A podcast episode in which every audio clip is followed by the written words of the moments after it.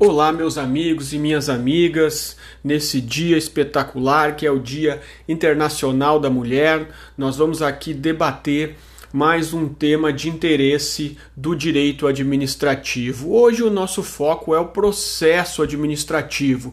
Vamos iniciar conceituando o que é este processo. O processo administrativo eh, parecido com o processo judicial, ele vai consistir numa série de atos administrativos ordenados. E aí nós temos que lembrar dos atos administrativos. Esses atos vão guardar uma relação de causalidade entre si, que vão possibilitar uma decisão ou um ato administrativo final de parte da administração pública. Se eu tenho uma multa de trânsito, eu vou ter por trás daquela multa de trânsito um processo administrativo onde vai permitir a ampla defesa, o contraditório, a instrução probatória, para que eventualmente lá no final a administração pública possa decidir se essa multa de trânsito foi realizada da maneira correta, dentro da legalidade adequada para esse tipo de ato administrativo. Então, esse ato final o ato administrativo final, ele encerra o processo administrativo, ele encerra a via administrativa e acarreta a preclusão, sendo modificado apenas pela via judicial. Das demais decisões interlocutórias no processo, com exceção dessa decisão final, é cabido o recurso administrativo, tá? que nós vamos ver mais adiante. Então, a existência de processo administrativo envolvendo determinada questão ela não impede que o administrado procure a via, a via judicial sobre esse mesmo tema. Né? Não existe mais aquela ideia de que deva haver uma decisão final de parte da administração pública para que o administrado possa acessar a administração judiciária, possa acessar o poder judiciário. Tá? Só que existem alguns casos, e a gente tem que lembrar do processo administrativo previdenciário, por exemplo, um pedido de concessão de aposentadoria, que existe jurisprudência do Supremo pedindo que pelo menos haja o pedido da aposentadoria perante ao INSS, não havendo a possibilidade de ingressar no Poder Judiciário diretamente, abrindo mão completamente do processo administrativo. Mas é importante salientar que não há necessidade do esgotamento né, desta via administrativa. No entanto, quando eu vou ao Poder Judiciário para uh, resolver uma demanda que ainda está tramitando em um processo administrativo, isso implica na desistência desse processo ou na renúncia desse processo, porque a administração pública vai aguardar a decisão judicial. Tá? Qual é o objetivo do processo administrativo? Este processo é um instrumento de proteção dos administrados frente à administração pública. Por quê?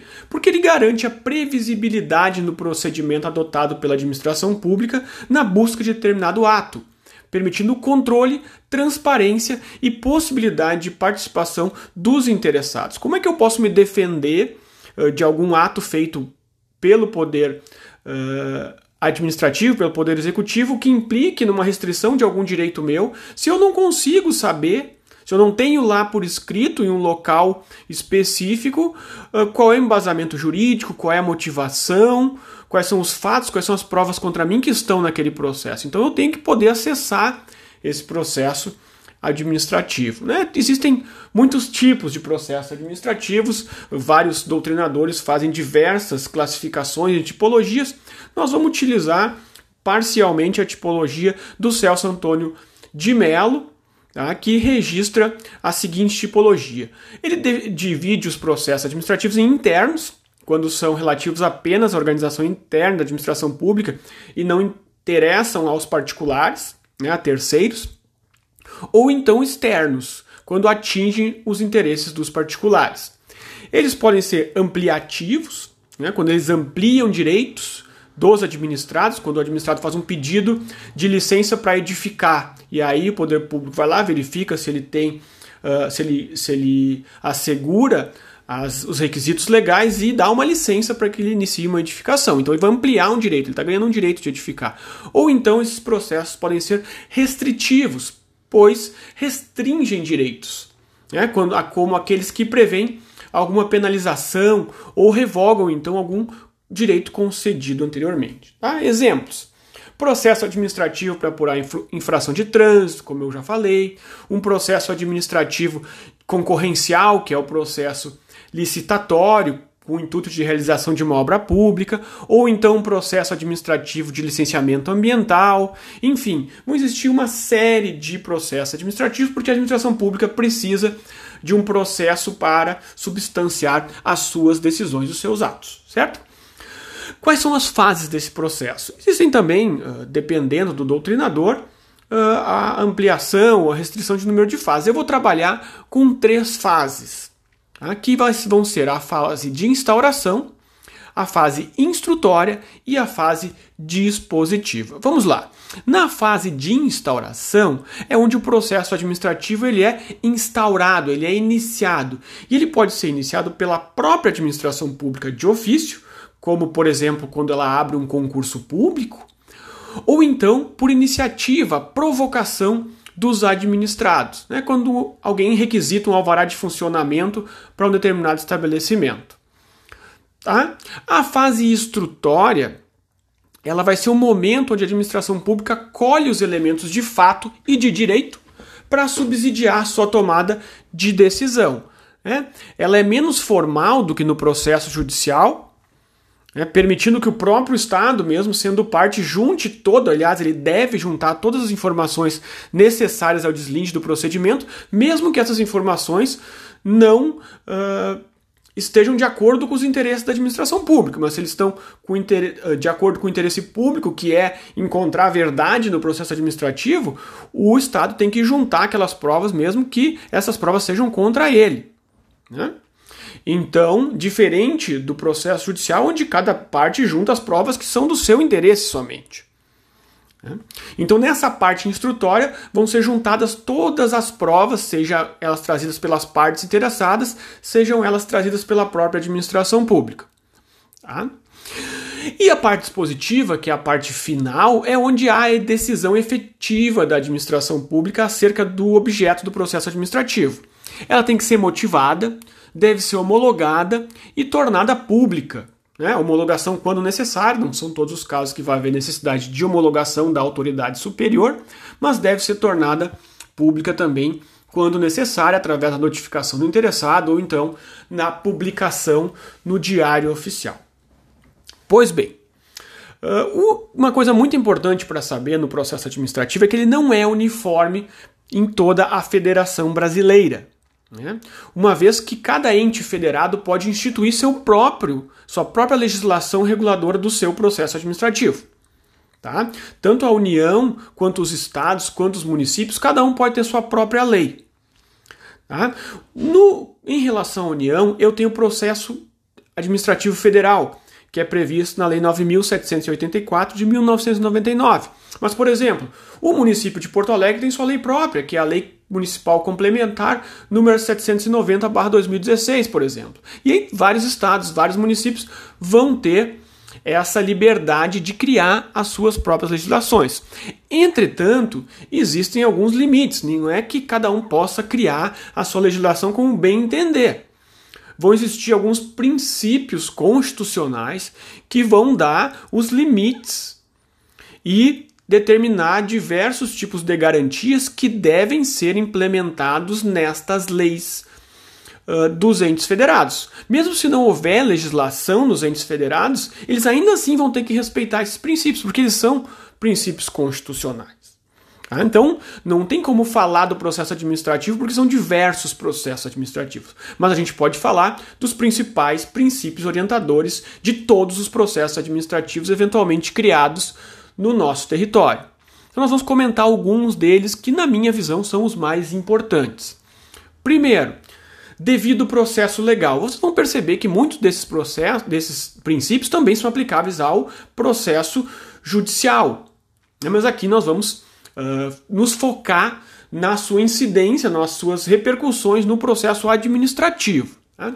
Então, devido processo legal, nós vamos encontrar a previsão dele lá no artigo 5 da Constituição, no inciso 54, dizendo que ninguém será privado da liberdade ou dos seus bens sem o devido processo legal. Então, esse dispositivo traz a obrigação da realização do processo administrativo, com a garantia do contraditório, da ampla defesa, especialmente nos casos onde há privação de liberdade ou de bens dos administrados, ou então ante a existência de acusados, né, os processos administrativos disciplinares em relação aos servidores públicos, entre outros.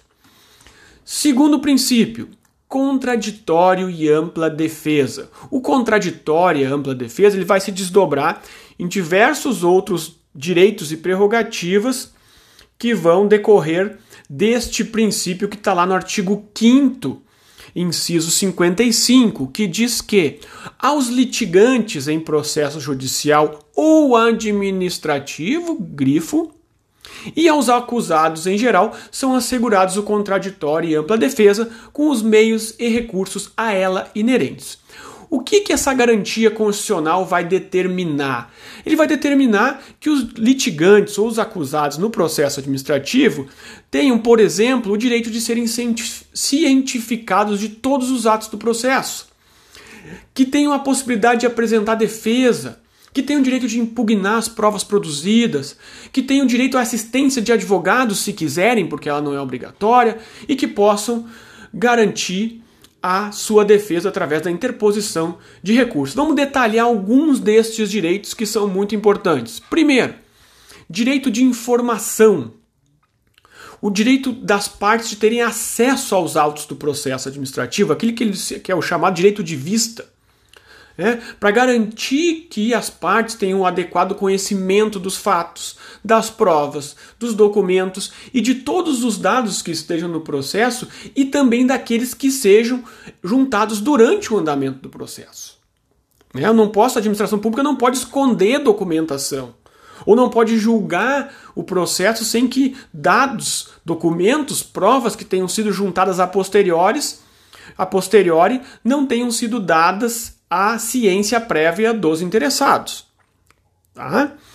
Então, e aí, para consubstanciar este, esse direito, nós temos aí a Lei de Acesso à Informação, né, a Lei 12.527 de 2011, que vai facilitar o acesso às provas e demais documentos que a administração pública tem em seu poder e que sejam interesse da parte trazê-las em prol da sua defesa. Também o artigo 37 da Constituição, no ponto relativo à publicidade, vai auxiliar a essa defesa, auxiliar a possibilidade de acesso aos, administrados aos dados em poder da administração pública e também o habeas data vai nos facilitar essa tarefa. Outro direito, ampla instrução probatória, que é a possibilidade das partes produzirem as provas, mas não só produzirem as provas, também a possibilidade de fiscalizarem a produção das provas pela administração pública. Por exemplo, vai haver uma perícia em determinado local, a parte pode acompanhar essa perícia, o advogado da parte pode acompanhar essa perícia, também fiscalizar a produção de provas pela administração pública. Motivação, um direito muito importante, é uma prerrogativa. Não só é um dever da administração pública motivar os seus atos, como é um direito dos administrados saberem quais são os motivos que levaram a administração pública a tomar determinada decisão. Tá? Então a administração pública tem que externar os motivos de fato, né? a situação de fato que ocorreu, e também o direito que embasou a decisão exarada. Ou seja, eu tenho que dizer exatamente qual artigo, qual é a lei que foi infringida, né, para que eu possa permitir ampla defesa. Tá? Então, eu também vou garantir com a motivação a verificação de que a autoridade que julgou tomou ciência de todas as provas e dos argumentos juntados pelas partes, e se existe uma correlação lógica entre o fato e a norma, se o fato ocorreu efetivamente ou se a norma aplicada possui validade. Né? Somente conhecendo a motivação é que se abre a possibilidade de uma eventual refutação pela via do recurso administrativo, por óbvio. Né? E aí só chama atenção pra, para a inovação que ocorreu aí recentemente, em 2018, pela, pela inclusão do artigo 20 na Lei de Introdução às Normas do Direito Brasileiro, né, indicando a necessidade de que, quando a decisão administrativa se fundamentar em um conceito jurídico indeterminado, como interesse público, né, há necessidade de que quem tomou a decisão aponte as consequências práticas dessa decisão administrativa. Vamos além. Direito a recurso, a revisibilidade. ele decorre diretamente lá do direito de petição previsto no artigo 5 inciso 34 da Constituição Federal. Né? Esse direito ao recurso administrativo ele pressupõe uma pluralidade de instâncias, né? como no âmbito federal, onde há três instâncias recursais.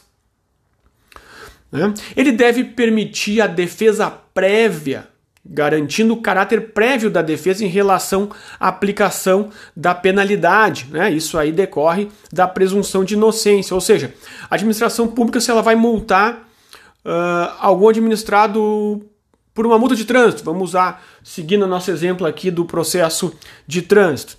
Se, há, se eu vou, se um, um guarda de trânsito vê uma infração, ele primeiro tem que fazer o seguinte: ele vai notificar aquela pessoa que recebe a multa da intenção de multar. Para quê? Para que a pessoa possa interpor um recurso chamado defesa prévia. Por quê? Porque ele, porque existe a presunção de inocência. Ninguém é uh, culpado né, sem que haja o devido processo administrativo. Então, a autoridade indica a intenção de multar, o cidadão apresenta a defesa prévia e aí então, se uh, não for uh, provida a defesa prévia, então a multa e depois os novos, o novo recurso administrativo. Tá?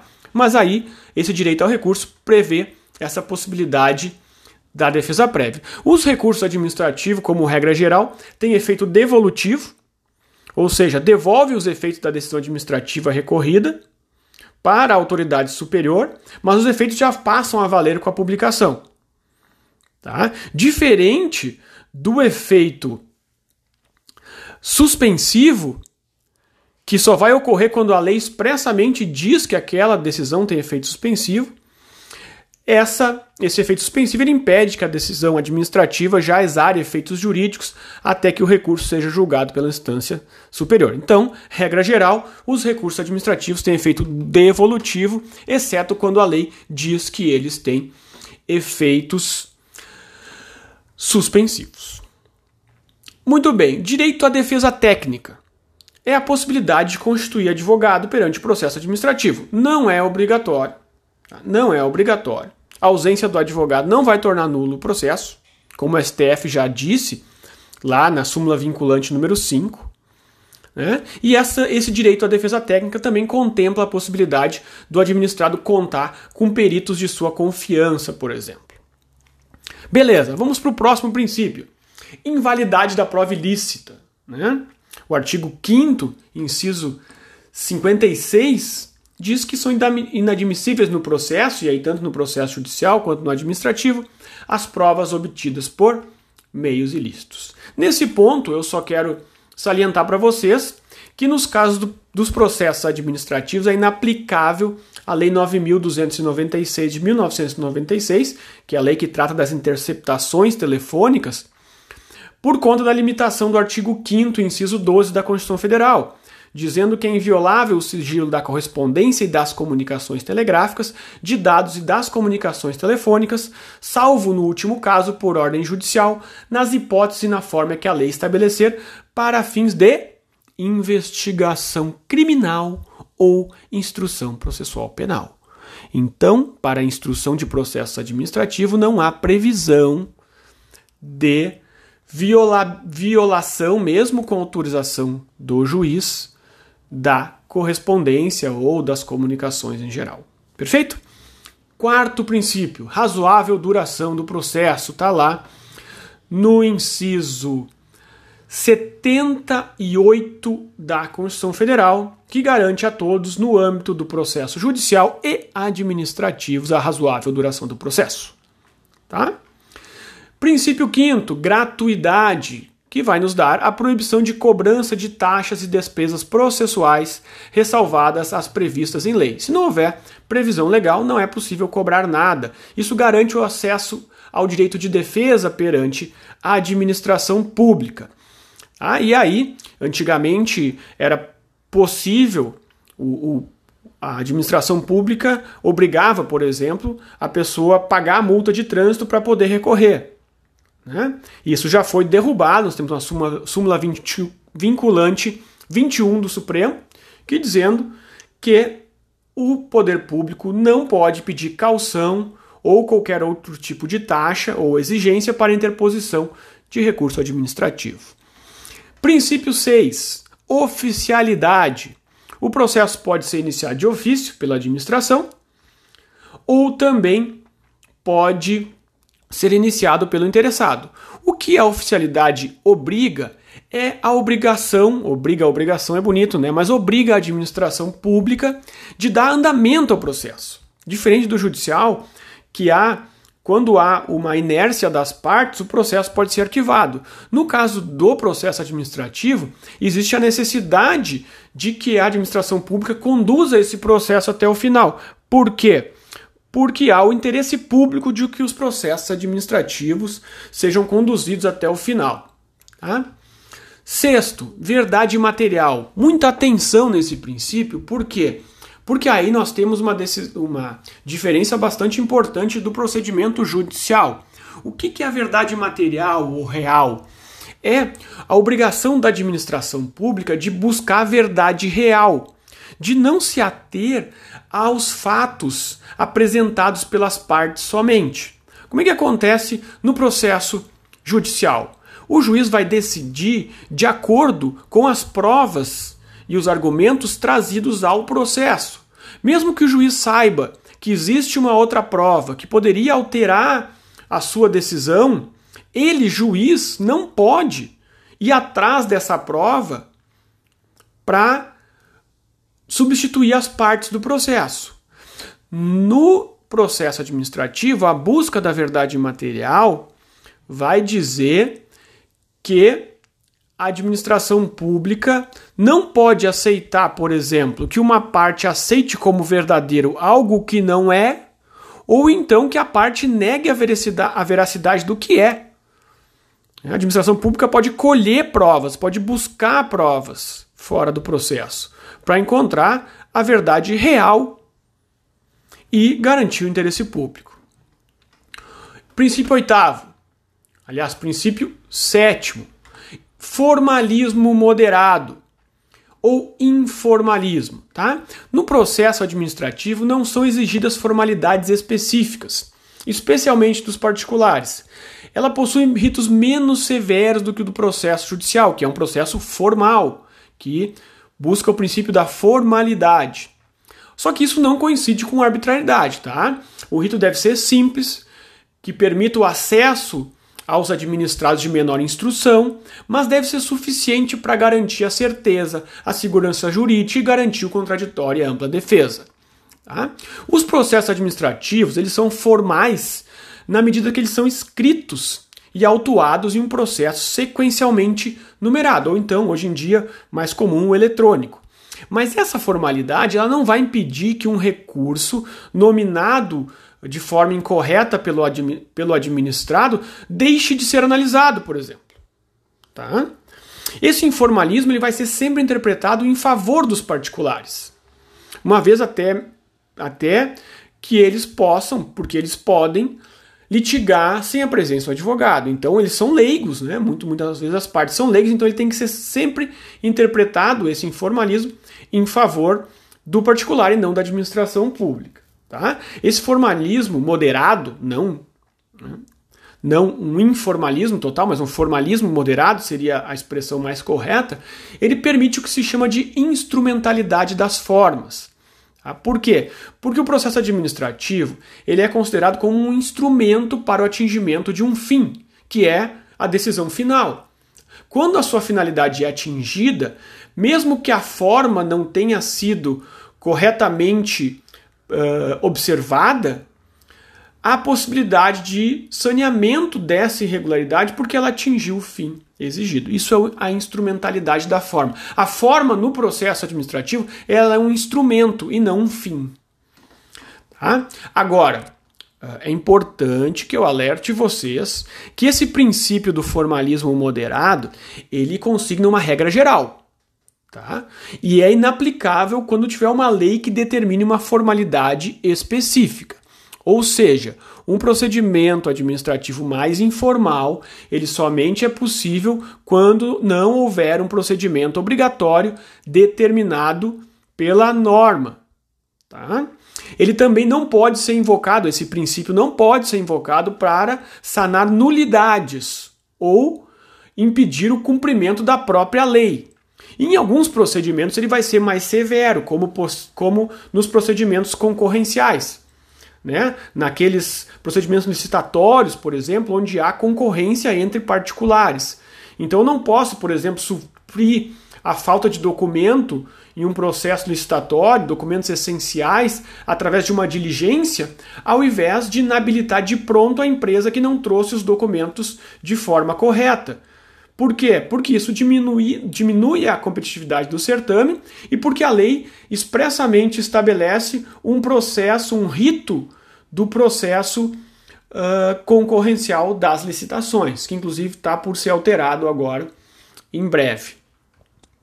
Bom, pessoal, para encerrar, o último ponto, fiquem atentos a esses princípios, é falar um pouquinho do processo administrativo federal lá da Lei 9784/99. Por quê? Porque ele é o mais conhecido, porque ele é o que mais cai na prova da ordem, porque ele é o que mais cai em concursos, uh, certamente nos federais, mas em até em alguns de outros entes federados que não têm o seu próprio processo administrativo e acabam se utilizando das normas do processo administrativo federal. A leitura desta lei não é uma lei muito longa, é de fundamental importância. Tá? Então eu recomendo uma leitura completa desta legislação Tá?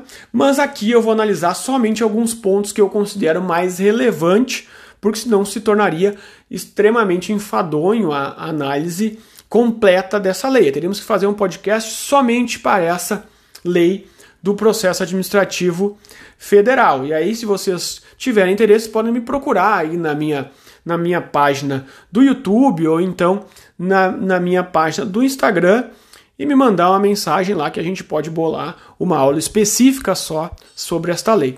Mas vamos falar de alguns pontos uh, de interesse, tá? Primeiro, o âmbito de incidência. Essa lei se aplica à administração pública federal direta e indireta e também se aplica ao poder legislativo e judiciário, mas não na sua função própria, como o judiciário, que é de uh, aplicar ao, o direito ao caso concreto através das sentenças judiciais e também não se aplica quando o Poder Legislativo está se utilizando da sua função típica, que é criar leis e fiscalizar os demais poderes. Tá? Esse processo vai incidir sobre o Legislativo e o Judiciário também, mas somente quando estes estiverem atuando na sua função atípica, ou seja, na sua função administrativa. Quando, por exemplo, o Tribunal de Justiça abre um concurso para uh, contratar novos servidores públicos para a sua administração. Aí é função atípica, não é função jurisdicional, não é aplicar o direito ao caso concreto, não é sentenciar processo judicial. É função administrativa atípica e aí incide sim né, o processo administrativo federal no Poder Legislativo federal e no Judiciário federal, obviamente. Né?